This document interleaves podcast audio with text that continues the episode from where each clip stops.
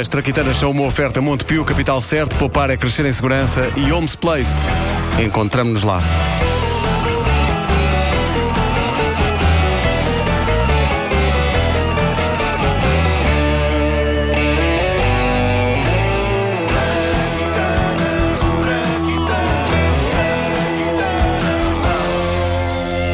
Eu andei a investigar sobre a história dos talheres. É um assunto que me fascina porque tem muito que se lhe diga. Por exemplo, a separação entre talheres de carne e talheres de peixe. Eu quero aqui dizer o que toda a gente pensa, mas muita gente cala.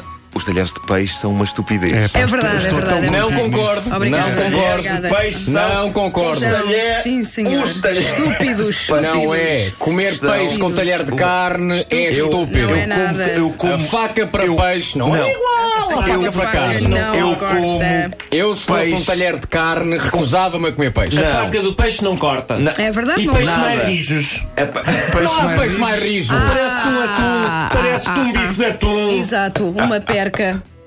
Mas bife de atum é bife. Logo. Logo carne, está bem. O mundo vivia perfeitamente só com um tipo de talheres, seja para cortar carne, peixe. O teu mundo, não o meu.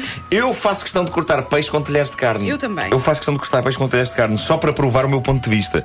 E eu provo. Mas nem sempre foi assim, porque eu lembro-me de me ter sido inculcada com tanta força a Inculcaram-te? ideia. Inculcaram Doeu? a ideia, com muita força do eu, ahm, de que uns talheres serviam para uma coisa e outros talheres serviam para outra, que um dia, numa tasca em que só havia talheres de carne e em que me foi servido um peixe-espada grelhado, eu creio que tive um princípio de esgotamento. Mas foi nesse dia, ao perceber que o mundo não acabava ao comer peixe com talheres de carne, que eu vi a luz. E desde então, é uma daquelas coisas que eu faço para ser punk e rebelde, que é tipo, senhor funcionário, talheres de carne para eu degustar estes filetes ao Monnier, se faz favor. E as mulheres ficam doidas com isto. Estava a pensar nisso, o efeito Ficam, destas mulheres. é ficam, incrível. ficam mesmo a pensar: ah, se ele fosse bonito, e se tivesse bom corpo, e se tivesse uma mota, e se a soubesse conduzir, eu fugia com ele. As mulheres estão-me sempre a dizer isto. Sempre. É, é que estás tão perto, não é? Ah, é pá, senhor. Ah, a história dos talheres é interessante. Talvez vocês não, não saibam que até ao século XI toda a gente comia com as mãos. Ai, era. Mas eh, eu gostei desse teu interesse, Wanda, obrigado.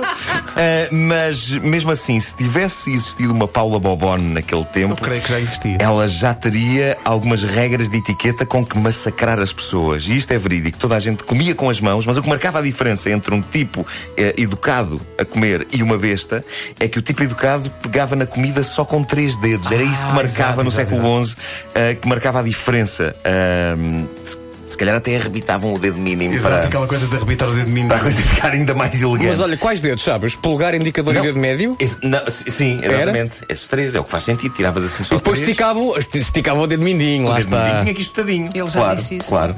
eu- Peço Ele desculpa. já disse isso. Acabava- Peço Ele já disse desculpa, peço isso. Ele acabou desculpa. de dizer isso. Estava foi- concentrado nos dedos. Claro, claro. E foi ainda no século XI que apareceu a primeira coisa parecida com um garfo. Que era uma Um- um- forca. O, misterioso instrumento foi trazido para a Europa pela princesa Teodora. De Bizâncio e deu brado e polémica azeda, porque a Igreja Católica achava que comer a comida que Deus dava com um instrumento em vez de usar as mãos que ele nos deu era heresia da grossa. Reparem neste diálogo num confessionário de uma igreja, nessa. Obrigado, Pedro, obrigado. Ah, é esse o ambiente. Ah, nessa. Este diálogo que aconteceu nessa conturbada alta. Já vi Enigma no século XI? Então não havia. O essa- enigma é tão antigo como a humani- humanidade. Claro que sim. Coisa.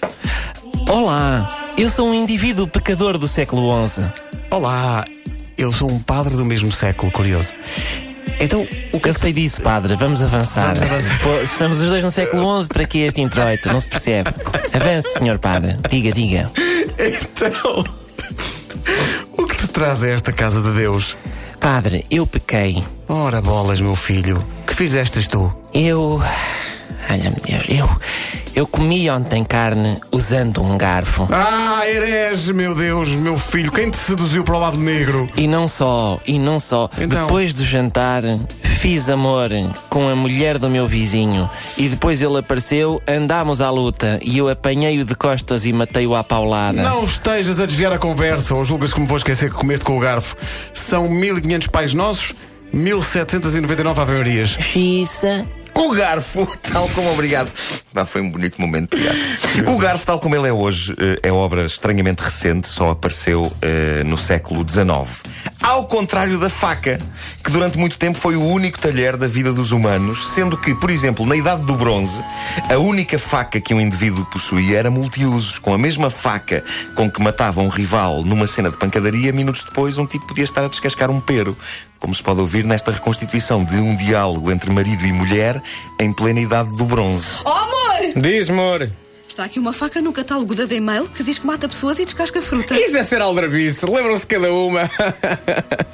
Antes que digam o catálogo da D-Mail, mas isso é historicamente incorreto. Eu respondo, não é. Tratava-se do primeiro número desse catálogo. O Primeiro, datado precisamente da Idade do Bronze, que, entre outras coisas, incluía um relógio despertador que, quando se carregava num botão à meia da noite, fazia uma pintura rupestre na parede com as horas.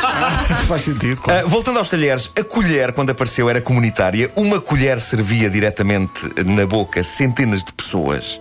Foi também uma nessa altura que nasceu, nasceram os problemas de- da boca, da higiene, da Foi, das foi. cáries, E do- a Era uma- própria peste negra, provavelmente. Uma badalhoqueira, sim. Ah, ah, uma das pessoas que mais se revoltou com isto foi o famoso cardeal Richelieu. Ah. Em 1630, o arqui-inimigo dos Três Mosqueteiros decretou que cada ser humano deveria ter o seu próprio talher. O que me parece super inteligente e sensível. Sim, da mas o que ele parte fez ao dar tacão- Do, do... Também nunca mais me esqueci. Olha, quer dizer, que Não. eles- quer dizer que eles já me lixou a Não arruinar Quer dizer que piada. eles já me lixou Não a piada que vem arruinar seguinte. piada. Vamos esquecer o que Vamos aconteceu no esquecer. segundo. Estávamos a falar de 1630, não é? Sim, sim, sim. Ah, meu Deus. Em 1630, o arqui-inimigo dos Três Mosqueteiros decretou que cada ser humano deveria ter o seu próprio talher, o que me parece super inteligente e sensível da parte do peludo cardeal castanho, de focinho pontiagudo e orelhas arrebitadas. Meu Deus, eu sou uma besta. Oh, oh Marco, Hum. tal como o Ricardo disse, isso que acabaste de descrever não é o cardeal de Artacão. Meu Deus. Vais-me dizer que o Richelieu não era mesmo um pastor alemão? Ah, não, Marco. É pena porque a seguir vinha a parte em que eu especulo como deveria ser fácil entreter o cardeal com biscoitos. Sendo assim, essa parte vai já para o lixo. Eu precisava desse papel. Não sei. Espera, vou, Estou a brincar, estou a vou brincar. abrir outra vez. E assim se dá cabo de um texto perfeitamente bom. Não, é sinal, é sinal que todos nós comu- com- comungamos Nós, nós comungamos. com o mesmo sentido humano. Great minds.